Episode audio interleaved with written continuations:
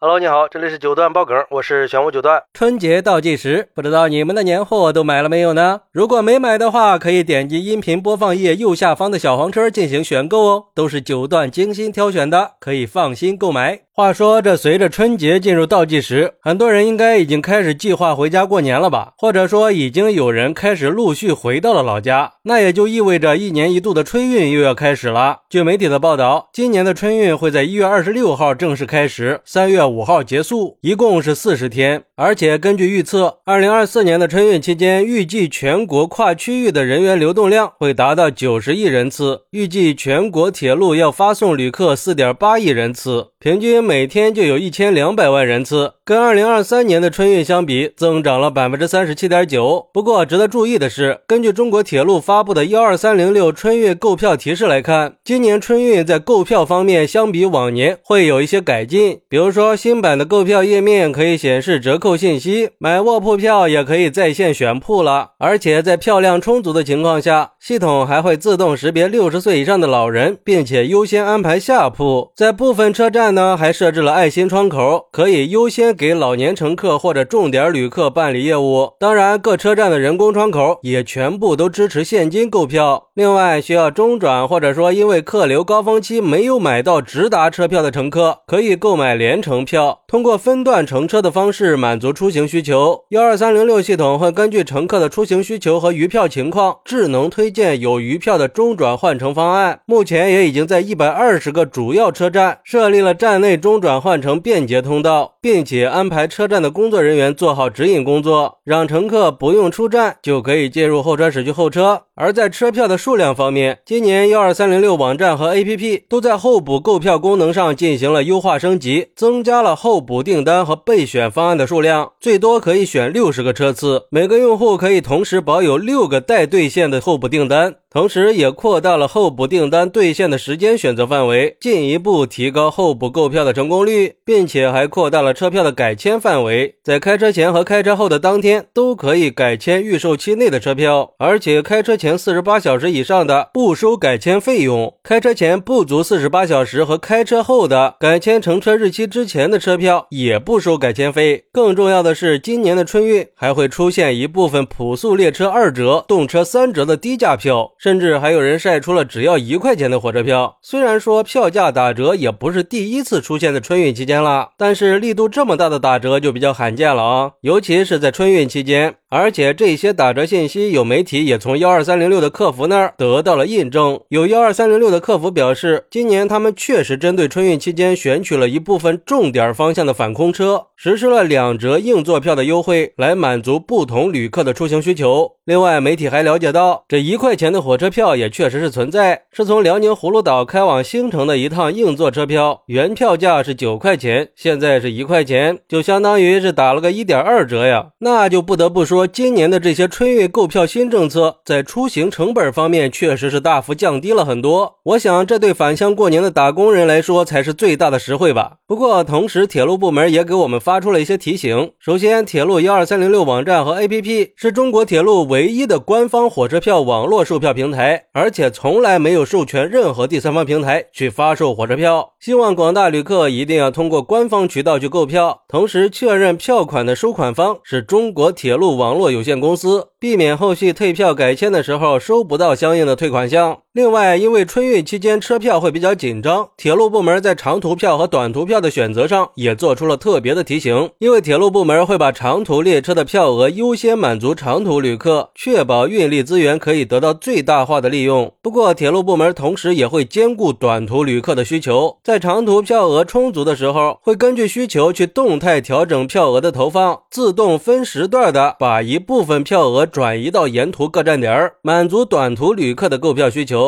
所以，铁路部门提醒我们，千万不要买短乘长。毕竟列车在载客容量上都是有一定限制的。那为了确保列车的运行安全，尤其是对高速平稳运行的高铁来说，对载客容量的限制就会更严格。如果说在春运客流高峰期出现了大量买短途车票的乘客到了站不下车的情况，就会造成车厢人数超员，导致严重影响正常的运输秩序，甚至会危及到列车的运行安全。总的来说吧，就是随着现在智能化科技的不断进步和发展，铁路部门今年也。推出了全新的智能化购票方式，理论上呢是可以省去大量的时间和精力的，而且还优化了网站和 APP，说不定这二零二四年的这个春运还真就可以告别以往春运的那种买个火车票要经历排队抢购、网站崩溃的各种折磨。不过话说回来，毕竟是春运嘛，客流量在那摆着呢。就算是买票顺利，在返乡过年之前，还是应该有个合理的规划，计划好自己的行程，起码在面对不可避免的人挤人时，可以更从容一点儿。也希望所有返乡过年和即将返乡过年的人都可以度过一个愉快的春节假期。好，那你觉得幺二三零六的这些抢票新功能会让二零二四年的春运变得更好、更顺利吗？快来评论区分享一下吧！我在评论区等你。喜欢我的朋友可以点个订阅、加个关注、送个月票，也欢迎订阅收听我的新专辑《庆生新九段传奇》。我们下期再见，拜拜。